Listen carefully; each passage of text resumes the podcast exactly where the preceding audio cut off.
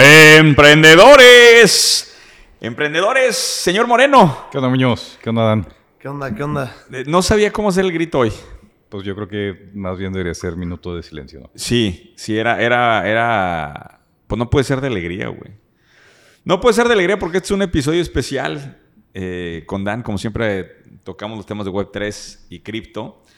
Pero un episodio difícil de contar, ¿no, Dan? Lo que nos Sí. se dio la semana pasada, todo el recuento de la semana pasada con la caída eh, de UST. Y bueno, el, el desplome de Luna, que fue una, una verdadera locura, ¿no? Se borraron del mercado 41 Billones de billones de dólares de market cap, señor Moreno. Sí, le decía a Dan que yo no veía esa gráfica desde Lehman Brothers y antes de eso desde Enron. Y pues está triste, cabrón. Este, está duro. Está Vamos a empezar por el, por el inicio, para mucha gente que no estuvo tan al pendiente de este recorrido, Dan. Eh, vamos a arrancar. Entiendo que el- lo, lo primero que sucedió, eh, pues entiendo que se compraron UST, en, eh, como lo, yo, yo lo estoy investigando, ¿no? En Corp Finance, eh, 300 millones para desestabilizarlo ahí, y el ataque provocó primero que el PEG de la stablecoin de UST eh, se moviera ligeramente y luego después cayera hasta 64 centavos. Hay que aclarar, para los que no saben, señor Moreno, UST era un stablecoin de las top 5, ¿Ok? ¿sí? Y lo que indican las stablecoins es que la paridad es de 1 a 1 con el dólar. A diferencia de otras stablecoins que tienen activos que respaldan el valor, esta era una stablecoin algorítmica. Ok. Danos la- los 30 segundos, Dan, de qué Bueno, había- hacer una stablecoin algorítmica. Había una reserva, ¿no? Que es lo que estamos platicando ahorita. No. No. Originalmente, como funcionaba eh, UST, que era una stablecoin algorítmica, es que tenía dos partes. Tenía la stablecoin y tenía la criptomoneda volátil, que en este caso era Luna. Y para generar todos los USTs, tú quemabas lunas. Entonces, por ejemplo, si Luna estaba en 100 dólares, tú tenías que quemar .01 Luna para obtener un, un, un, un UST. O sea, la capitalización de la criptomoneda Sí. debería ser superior a la de la stablecoin. De tal forma que el valor de la capitalización de la criptomoneda respaldaba el valor de acá. Y la reserva servía o sea- como respaldo de la criptomoneda. O sea, eh, minteabas o quemabas en función de la paridad. Exacto, si la paridad bajaba, entonces la gente podía cambiar un UST, aunque valiera .9 dólares, por el equivalente a un dólar de luna. Y con eso regresabas la paridad al, al dólar. Tanto si estuviera más alta como si estuviera más baja, se quemaba luna o se quemaba UST dependiendo del, del nivel. Entonces esto fue un golpe fuerte de alguna dirección y no podías ya mintear o quemar a ese volumen o qué pasó entonces? No, lo que pasó fue que inicialmente era una stablecoin 100% algorítmica y de la nada se le ocurre al fundador de Luna empezar a colateralizar los USTs con reservas de Avalanche, de Bitcoin y de otras criptomonedas. Ok. Y como mencionaba Muñoz, lo que pasó fue que eh, lo que se dice es que alguien trató de atacar eh, la paridad de UST al vender una gran cantidad de, de USTs, quitando la liquidez que hay en el mercado. Ok. Entonces, esto provocó que la paridad del, del- de UST con el dólar se perdiera ligeramente y al perderse ligeramente, pues la gente se espanta que se perdió la paridad, la gente empieza a vender luna, como empieza a vender luna, se sigue perdiendo la paridad, Ok. se empiezan a quemar eh, pues más, más USTs para tratar de, de regresar el pega hacia arriba al crear más lunas. El supply de lunas se diluye, se crean más lunas. Lo, lo mismo provoca que el precio caiga. Con el precio cae, se sigue perdiendo la paridad. La gente, la gente sigue quemando USTs por luna. Se sigue diluyendo el precio de luna y sigue cayendo. Entonces, eso se le conoce como dead spiral en el tema de las stablecoins algorítmicas, donde se hace como un loop infinito de que cae el precio de la, de la como criptomoneda que es la que se usa para mintar las, las stablecoins y se empieza a diluir y diluir diluir, perdiendo la paridad todavía más. Y, el, punto de inflexión, el punto de quiebre aquí es si tienes una stablecoin algorítmica y la- el, el activo que se supone que valida a la stablecoin vale menos que el, o sea, el market cap que tienes en, en- en el token es menor que el que tienes acá, pues no hace sentido, nadie no está respaldada en nada. Se acercó a ese punto y cuando llegó ese momento, pues obviamente se, des- se da el desplome y la gente se da cuenta que no pues, se puede respaldar y esto se va a cero. Literal se va a cero en picada después de ese momento. Oh. Obviamente fue un muchísima presión de venta. Ahora, se suponía, bueno, no se supone, sí había, había una reserva de Bitcoin y de Ethereum. Y ¿sí? de otras criptos. y de otras criptos que respaldaban a Luna. Entonces, en el momento en que hay toda esta presión, empiezan a utilizar esas reservas y ahí es en donde nos impactó no solamente a los holders de Luna, sino a todo el ecosistema cripto. Porque sacaron Bitcoin, Sí, sacaron claro. Ethereum a vender fuerte, una cantidad muy fuerte en un periodo muy corto de tiempo y pues eso impactó obviamente el precio de Bitcoin, el precio de Ethereum y en, con- y en conclusión de todas las monedas. ¿no? Esto afectó no solamente en valuación, sino psicológicamente al sector. ¿no? Creo, Sí. que, creo que tuvo un golpe eh, y obviamente generó desconfianza. De hecho, eh, yo quería llegar a ese punto, al tema de la desconfianza, porque ah, te mand- les mandé a los dos una nota de Bloomberg en la que justamente estaban hablando de las reservas que había en Terra de Bitcoin, que eran más o menos como 3.5 billones de dólares en Bitcoin que tenía que tenían 80 reserva. mil bitcoins tenían. Este, y, y lo que se me hacía muy interesante es todo el, todo el tema que tiene que ver con, la, con, con el mundo forense de cripto. Se me hizo muy interesante. De hecho, hay algunas empresas que... Hay una que acaba de levantar una brutalidad. Se llama Chain Analysis. Es una empresa que levantó una serie F 170 millones de dólares y justamente se dedican a hacer el tema de, de forensic de cripto. Atrás de ellos está blockchain, estuvo... Que lo bonito es que tienes la trazabilidad de todos sus activos. O sea, puedes definir en dónde se fueron, a, a dónde se movieron todos sus activos. Entonces eso te determina lo que terminó Que, pasando. que el, el artículo que les mandé de Bloomberg, el analista, lo que trató de hacer era hacer el tracking de las reservas que tenía Terra, bueno, la empresa atrás de Terra, de Bitcoin, y los vieron como el 9 de mayo y el 10 de mayo se movieron otros wallets, y ahí ya deja de él poder, tío, pues como un, periodista, ¿va? Deja de poder hacer la trazabilidad, y abre mucho espacio a todo este nicho de, de- de investigaciones forenses atrás de esto, ¿no? Tienes, tienes la tecnología para trazar, pero, pero todo el espacio que hay de ciberseguridad y de, y de auditoría de esto pues, se vuelve muy interesante, sobre todo si, si el mundo se vuelve, este mundo de cripto se vuelve más mainstream, ¿no? O sea, si empresas empiezan a ver cosas en tesorería ahí, si lo que hemos estado viendo de, de reservas soberanas empiezan a pasar a este tipo de activos, el tener empresas fuertes en el tema de forénsico eh, se vuelve un tema interesante, ¿no? Su- supuestamente, supuestamente el cripto que Forénsico. tenían, que Me inventé tenían la para, para respaldar al ecosistema de UST, supuestamente lo utilizaron para, para tratar de salvar la paridad.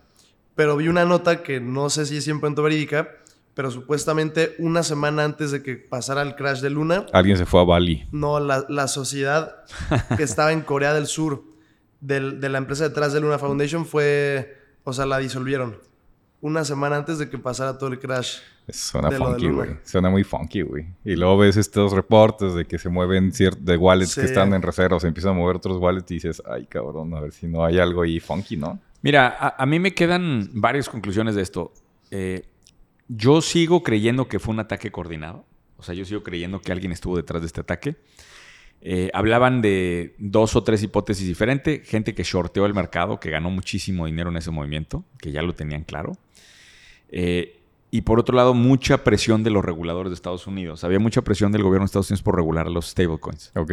Entonces, aparentemente los grandes ganadores son un par de senadores que ahora tienen mucha mayor, mucho mayor énfasis de apoyo para poder regular a los stablecoins. Entonces, híjole, hay tantos actores jugando ahí que pareciera que esto lo hizo alguien con, con intenciones de ganar en su agenda, ¿no? Ahora, eso es por un lado. Eh, por otro lado, lo que me queda claro es, pues necesitamos de un stablecoin descentralizado. Y hasta hoy no se ha podido lograr. Dan. Y No. este cuate era, si alguien lo podía hacer, era este cuate. Este cuate era, este Ricardo, el fundador de Luna. Es un tipo súper carismático, muy controversial también. Pero un tipo que tiene una comunidad enorme atrás de apoyo. Tenía. Tenía. Y Sí, también, también salió a la luz que este güey en 2020 creó otra stable con algorítmica que igual se acabó yendo a cero. O sea, sabía. O sea, O sea, puede ser que la tercera sea la vencida, ¿no? Puede ser. Oye, pero en, en este caso, esta era su consentida, ¿eh? ¿Sabes que a la hija le puso Luna? Puso Luna. Ah, sí. La hija del güey se llama Luna. Ya ¿verdad? le cambió el nombre. No, pues imagínate, es que es- hace rato decías Enron, güey. Imagínate que tu hijo se llama Exacto, Enron, güey. se llama Enron, güey. Cabrón, qué duro. Qué fuerte, güey. Qué duro el momento. Pero bueno, entonces, por un lado eso, por otro lado, y, y luego eh, te pones a, pensar en las implicaciones. Esto jala el mercado hacia abajo completo. Y también hay la otra cara de la moneda, que nos está generando un timing muy interesante de oportunidades de compra. Que eso es lo que muy poca gente está platicando. En Dinevo, o sea, el mercado total, en, en, en total, ¿cuánto cayó, Dan? Más o menos. Bitcoin, ¿cuánto Depende cayó? de qué fecha, Eh, pero- Digamos de esta caída de, de la caída de Terra que se Ponle llevó. tú que en los últimos 30 días las altcoins en promedio han caído entre 70 y 85%. Cabrón. Las principales. Fíjate. Esto es interesantísimo. No, no, y- ¿Pero contra qué? ¿Contra el watermark Contra más alto el- o qué? Contra el dólar. Ah, ok. Sí, o sea, las mides contra, contra, el, contra el dólar. Ya. Nosotros en, desde, pues ya hace unas semanas en Dinevo se había mandado la señal de refugiarse en stablecoins. No, no, cierto- No en USD. no, no. No, en USD. sí, eso, eso tenía que aclararlo porque el otro día también que hice un video de stablecoins, puta, me tupieron. Cuando me tupieron por un video de 30 segundos en donde digo que es una stablecoin. Nosotros teníamos obviamente toda esta indicación e inclusive los que tenían USDT, los Tether, los movimos a, a USDC. ¿A, a qué los movimos? A USDC. a USDC, ¿no? Los movimos a, al, al stablecoin, que por cierto, paréntesis, aclara, Dan, ¿por qué creemos que es la stablecoin más sólida? Mira, yo creo que es la más sólida porque la empresa que emite los USDCs, que se llama Circle, está respaldada por Goldman Sachs. El mes, en el mes de abril, eh, BlackRock también invirtió creo que 400 millones de dólares en la empresa. Entonces, pues trae backers muy sólidos detrás y no van a, a dejar que le pase nada a USDC, básicamente. Sí, entonces nosotros ya habíamos, ya nos habíamos movido a, a dólares, ¿no? Y ahora que se viene este mercado, se viene una serie, no una, una serie de oportunidades, Dan, ¿no? De comprar. Sí. Y aquí yo siempre hago la, la- la aclaración. No sabes cuánta gente me manda el mensaje. Es que si yo hubiera comprado Bitcoin cuando estaba, ¿ya sabes? Sí. Es que si yo hubiera comprado Ethereum cuando estaba, yo lo vi cuando estaba. Esa es la conjugación del verbo más fácil de todas, ¿verdad? Sí. Si yo hubiera. Si yo hubiera.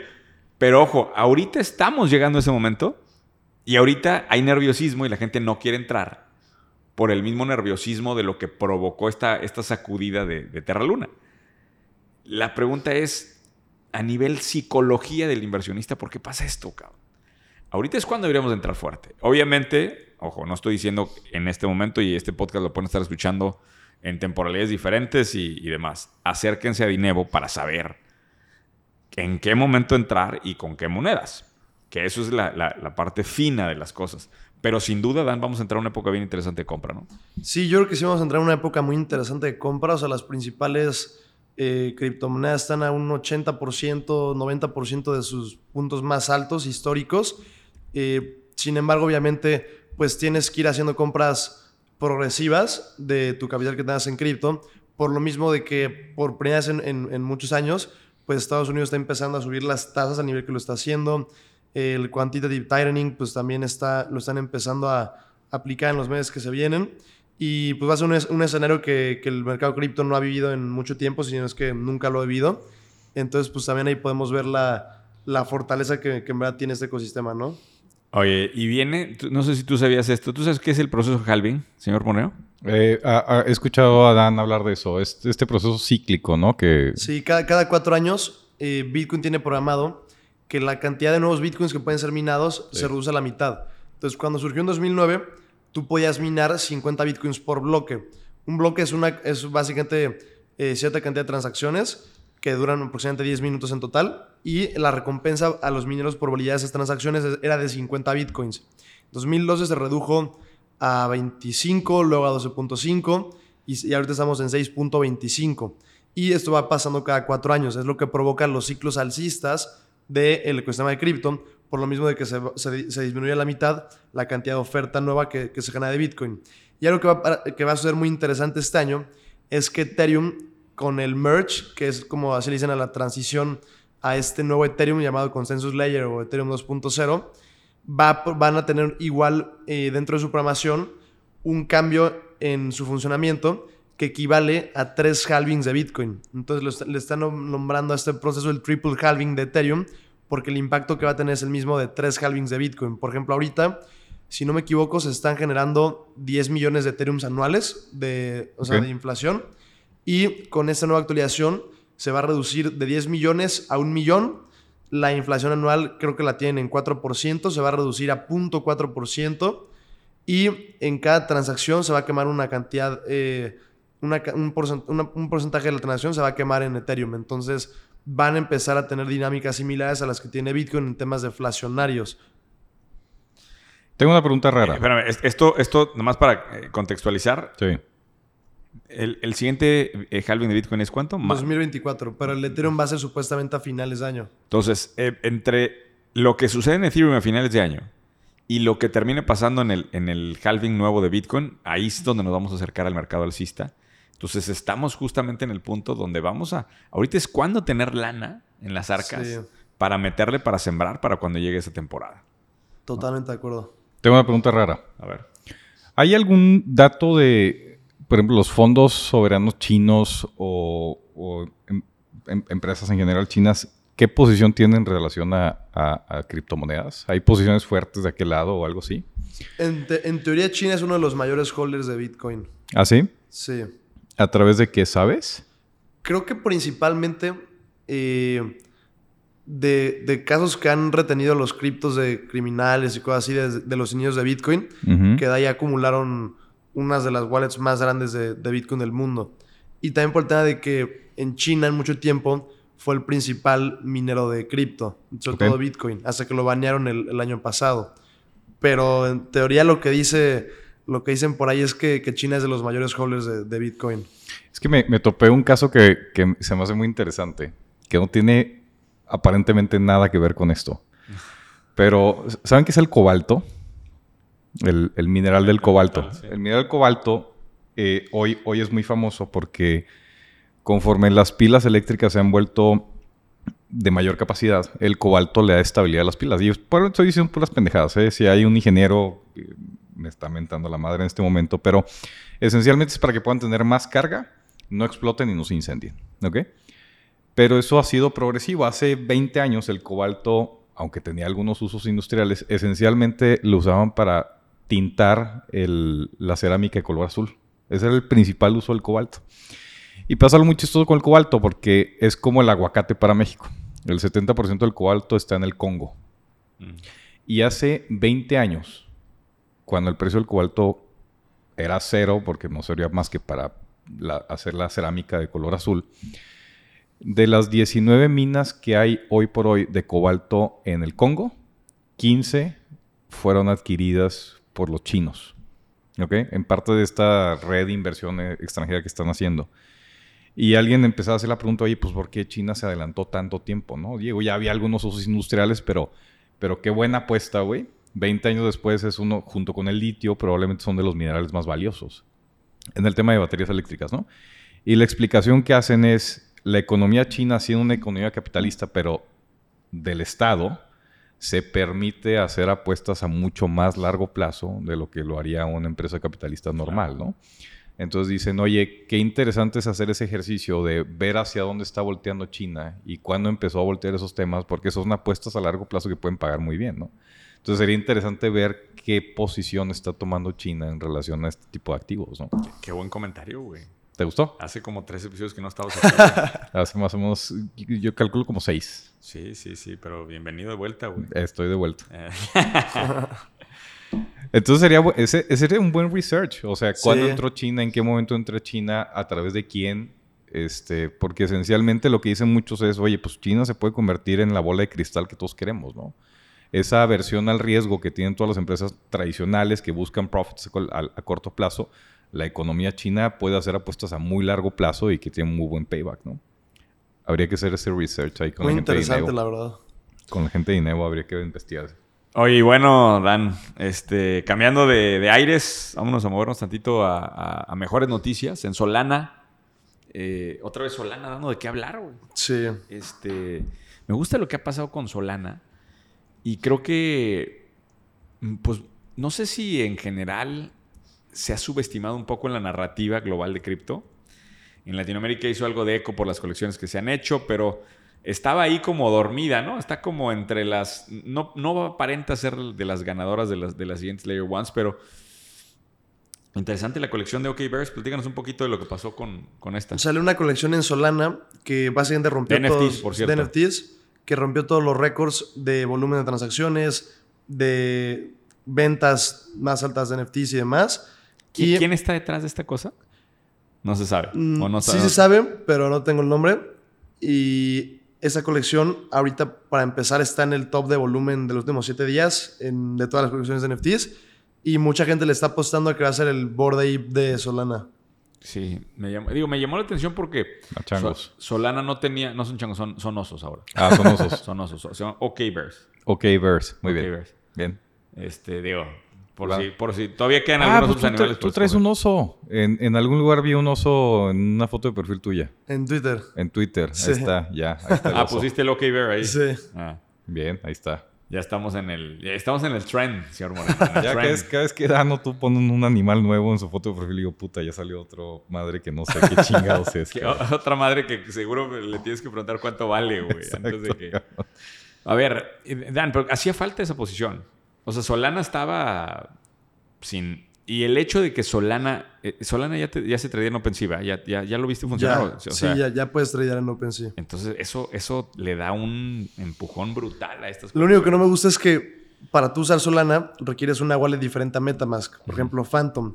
Y mucha gente que ya está familiarizada con el mundo cripto, No que no tiene tanta experiencia, pues únicamente aprendió a usar Metamask y ya mandarlos a crear una segunda wallet, por ejemplo, Phantom, pues ya como que con algunas personas, pues hay un poco de, de tensión en esa parte, ¿no? Entonces, si Metamask, por ejemplo, habilitara wallets de Solana dentro de, de su plataforma, creo que Sí, o que en la misma wallet de MetaMask pudieras tener ahí un apartado diferente. Lo que, lo que según yo pasa es que más bien las wallets que tiene Metamask son EVM compatible, que significa que son compatibles con la Ethereum Virtual Machine. Y Mm. Solana no es compatible con, con la EVM. Entonces, por eso, si no me equivoco, es la, esa es la razón por la cual no puedes utilizar Solana dentro de Metamask. Ya. Pues interesante como quiera lo que está pasando ahí. Bueno, eh, Dani, y viene el bootcamp de Dinero. Hay que platicar tantito bootcamp. de eso también, porque... Sí. Señor Moreno, viene el bootcamp. ¿Lo vamos a tener ahí algún día o no? Yo había escuchado que iban a estar repartiendo ahí lunas para los participantes de- del bootcamp. Entonces me había apuntado, pero creo que me voy, a, me voy a tener que salir. Oye, te dijo Tom que compré Luna después.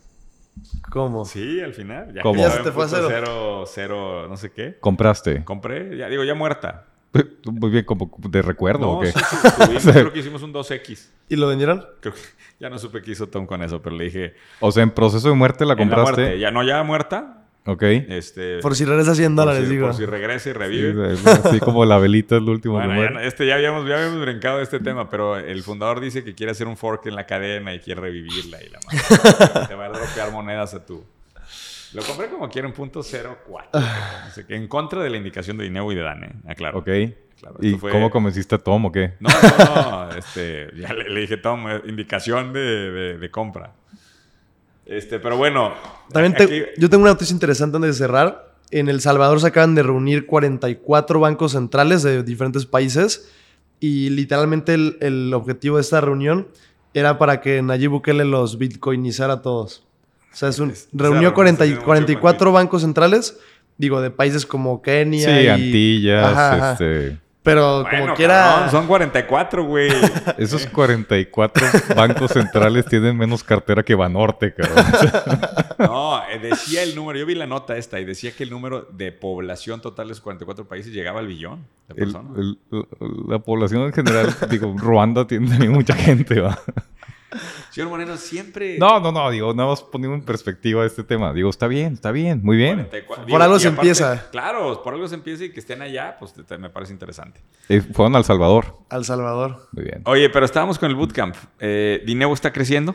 Estamos con proyectos interesantes. Bien. Vienen varias iniciativas eh, de las que todavía no podemos hacer mucho disclosure.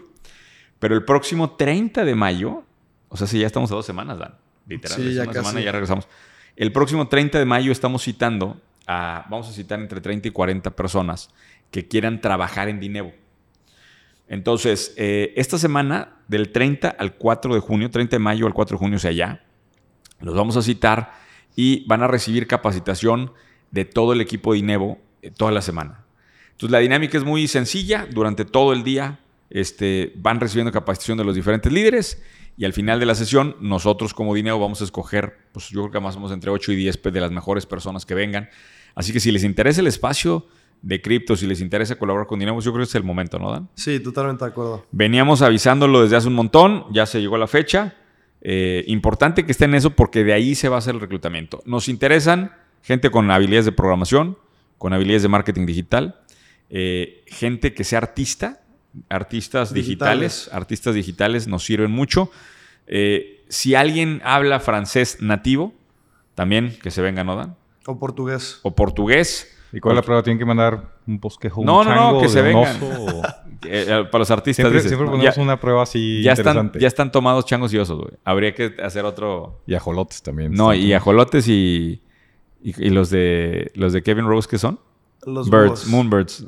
Ajá, búhos. Ah, son búhos. Ok. Entonces ya están tomados búhos también. Hay un chingo de animales, güey. Este, No solo Hay todavía un chingo de queda. animales, todavía queda. Pero bueno, dense la, dense la escapada. Nos vemos en el, en el bootcamp. Cualquier cosa de información de este tema le escriben a Dan y, y ahí vamos a estar pendientes, ¿no? Sí, cualquier cosa, mándenme la palabra bootcamp a, a mi Instagram y ya ahí le damos seguimiento. Y yo voy la próxima semana a Miami, donde vamos a tener un evento cripto ahí con el alcalde de Miami, señor Moreno. ¿Ah, sí? ¿Quieres que le mande algún recado de tu parte?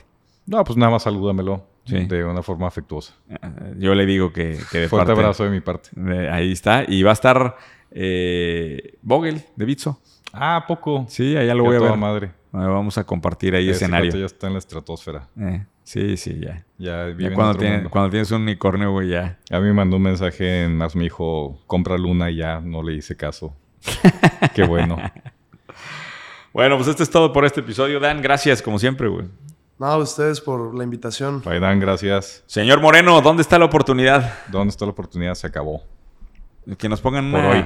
una canción diferente hoy, ¿no? Eh, Algo más fúnebre. ¿Qué tal el, el- el toro enamorado de la luna? Ándale. Ah, sería muy bueno para cerrar este episodio. El toro enamorado de Eh, la cerramos con el toro enamorado de la luna. ¿Quién canta esa rola? No tengo la menor idea, pero Esa es muy buena canción. Y es el rola. toro enamorado. La cantaba yo de niño, güey. la Nos vemos, poner, nos no la vemos la tienes que próxima cantar. semana. Bye.